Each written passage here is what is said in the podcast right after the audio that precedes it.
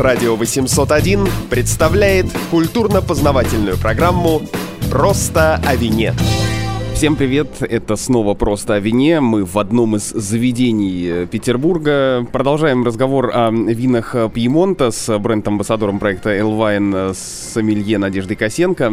Только ли красными винами живет Пьемонт? Ты знаешь, и белое, и игристое там есть. Ну, давай начнем с белого. Самое известное белое вино Пьемонта – это Гави. И с ним тоже есть свои какие-то подводные камни. Сейчас мы о них поговорим. Но Гави – это еще один пунктик, по которому сравнивают Пьемонт и Бургундию. Если у нас среди красных идет пара Небиола Пино Нуар, то среди белых идет пара Кортезе, сорт из которого делают вина Гави, потому что Гави это Диочиджи. Кортезе и Шардоне. Ну, в частности, наименование Шабли, да, то есть такой Гави, Шабли проходит параллель. В чем дело? Дело в том, что Кортезе тоже довольно пластичный, так же как Шардоне. Его можно делать и легким белым, его можно делать игристым, его можно делать игристым классическим методом, его можно делать э, с выдержкой в дубе, с какой-нибудь выдержкой на осадке. Даже есть производитель, который делает оранжевый гави. То есть э, он поддается всем технологиям, переносит их очень хорошо, дает хороший результат, плюс он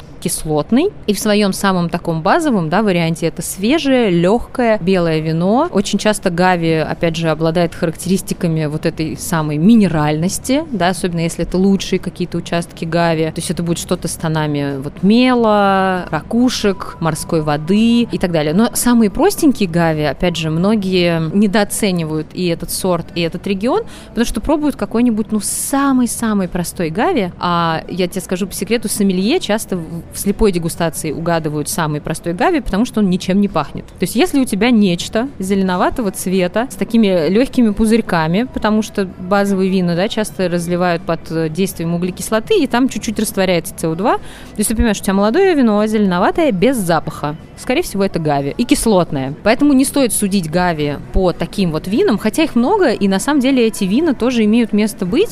Они недорогие, как ты понимаешь, да, вот самые базовые гави. До 1000 рублей точно ценник. Их вот сильно охлаждать и вот в жару пить. Так что к лету можете себе пометить галочку. Беру гави. Потому что шабли базовые сейчас уже дороже, сильно дороже, чем гави. В принципе, они друг друга взаимозаменяют вполне приемлемо. Но если составить, да, представление о гаве по вот этим винам, можно подумать, что это, ну, какой-то совсем неинтересный регион. И на самом деле это не так.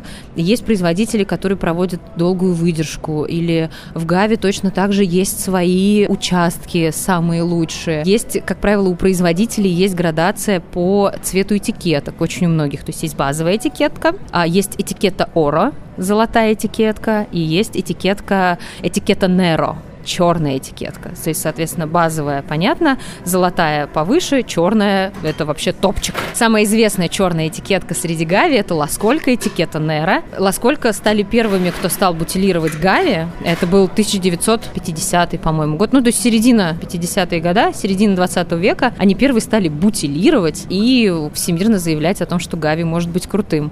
Очень популярное это вино в России, э, особенно в таких ресторанах, куда мы с тобой не ходим. Считается просто неприличным, если у тебя нет в карте Ласколько этикета Нера. Не стоит думать, что это самый лучший Гави, да, на мой взгляд, это очень хороший Гави, без, безусловно, очень хороший. А это в ценовой категории это дорого? Ну да, за хороший Гави, в принципе, не грех и около пяти отдать. То же самое, да, вот эта параллель, есть базовые, есть пяти шабли, это вот такое совсем прям на каждый день есть шабли, есть шабли премьер крю, есть шабли гран крю. Вот этикета Нера это у многих производителей уровня шабли гран крю, соответственно, ну и цена, да, там 5, и у некоторых даже и повыше бывает. Но, в принципе, если вы ищете сложное белое, опять же, с потенциалом к выдержке, может быть, часто оно того стоит. И все больше появляется интересных гави, что, безусловно, радует. Они вышли из вот этой категории «так себе вино без вкуса, без запаха». Да? То есть и такое тоже осталось, но можно найти что-то поинтереснее. То есть у таких черных этикеток есть и вкус, и цвет, и запах? Более того, некоторые гави даже интересно подавать в красных бокалах, э, в бокалах для красного да, вина, вина, чтобы побольше было места им раскрыться. Здесь прямая корреляция. Чем дороже будет стоить ваш гави, тем, как правило, будет он вкуснее, лучше и интересней. В Италии во многих регионах с ценами все очень просто. Чем дороже, тем лучше. И есть, собственно, еще одна заморочка, она тоже связана с э, ласколькой. Э, существует такой миф, что лучший гави – это гави ди гави. Может быть, ты слышал даже. Или еще его гави дель коммуна ди гави. Это самый гавистый гави. Самый гавистый Гави.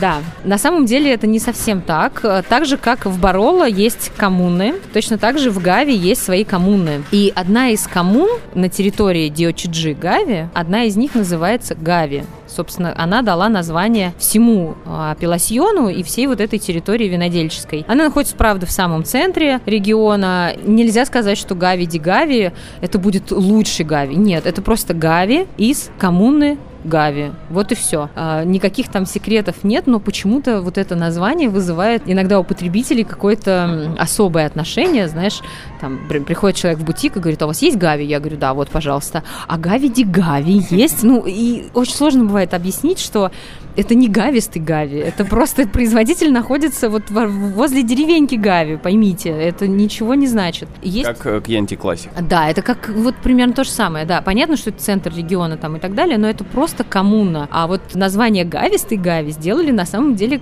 Ласколько как раз-таки. У них есть Гави Дей Гави. То есть не Ди Гави, когда Д и И с точкой, а Д, Е и с точкой. Гави Дей Гави. Более того, они это наименование за собой как это, запатентовали. Только они имеют право выпускать вино с таким наименованием, но очень часто, опять же, там по незнанию или как-то в суматохе, многие путают Гави Ди Гави, Гави Дей Гави. Поэтому вот не путайте Гави Дей Гави. Собственно, Гавистый Гави выпускает Ласколько, а все остальные выпускают либо просто Гави, либо Гави Ди Гави, но это ничего не значит. Есть еще, кстати, один производитель, так уж к слову, а, он выпускает оранжевый Гави, Гави, да, как я уже сказала, такой с мацерацией, и называет его не Гави, а Иваг, то есть наоборот.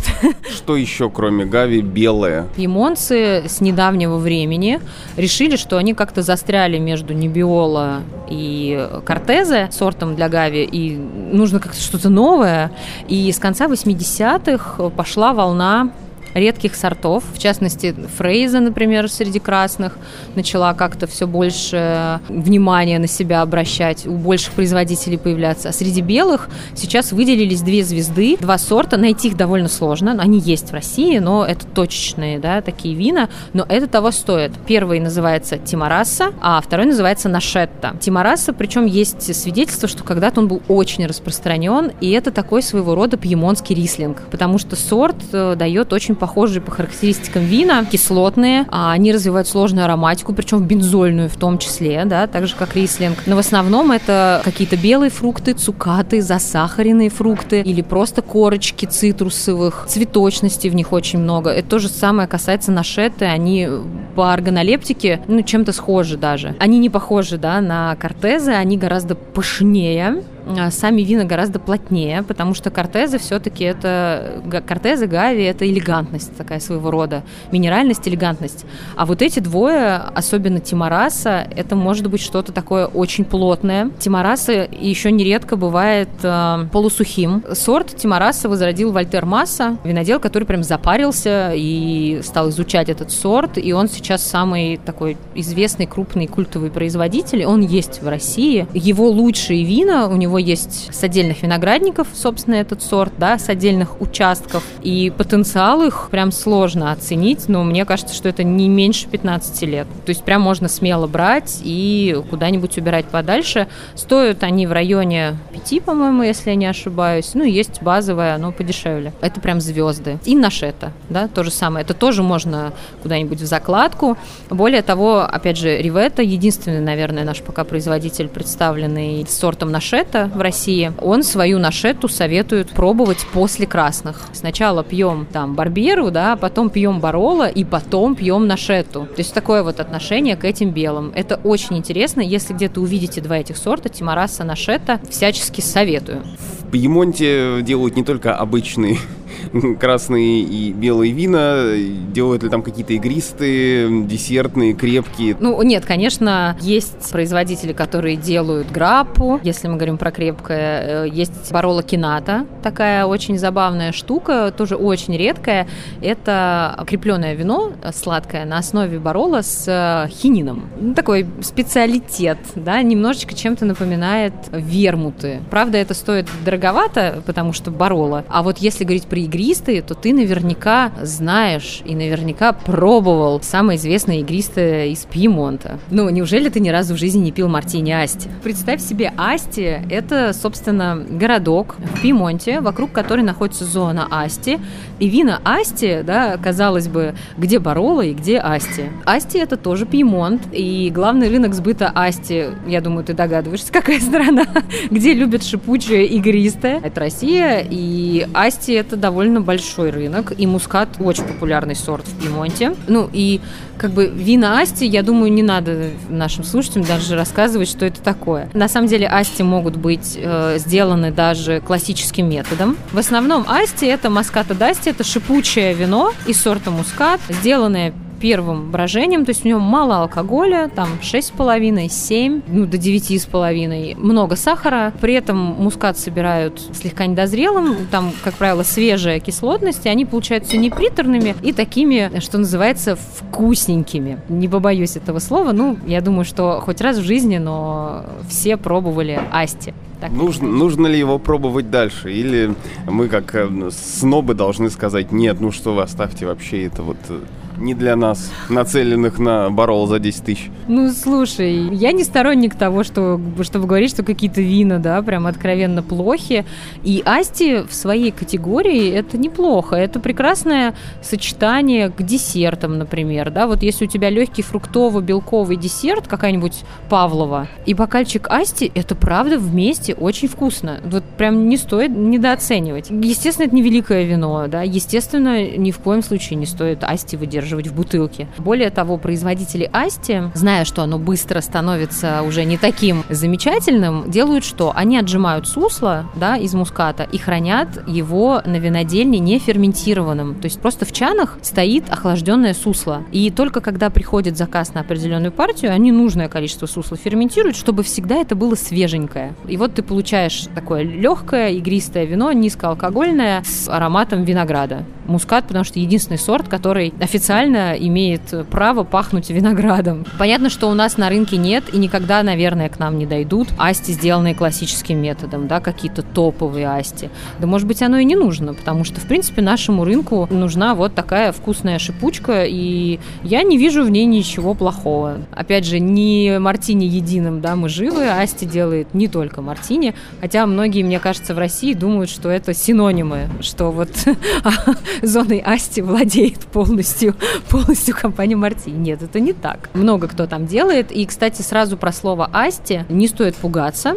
Если вы увидите на этикетках с Барберой а, наименование Барбера Дасти и Барбера Дальба, потому что Асти и Альба – это просто название коммун, ком, название деревень в Пьемонте, да, небольших городков. Ну, соответственно, если вы выращиваете в, в зоне Асти, выращиваете Барберу, вы пишете на этикетке Барбера Дасти, и она считается самой хорошей. А, но люди, знакомые с вином под названием Асти, иногда пугаются и говорят, ой, я не хочу сладкую Барберу. Нет, она не сладкая, она просто выращена там, обычное сухое красное вино. И Барбера Дальба, да, соответственно. Кроме этого, в Пьемонте есть апелласьон под названием Альта Ланга. Там делают игристые классическим методом из пино нуар шардоне. Но это такой очень-очень редкий специалитет. Сложно сказать, стоит ли оно своих денег, да, ча- часто любят спрашивать, а Франчикорто, вот она такая дорогая, она стоит своих денег, а вот Альталанга, стоит она своих денег?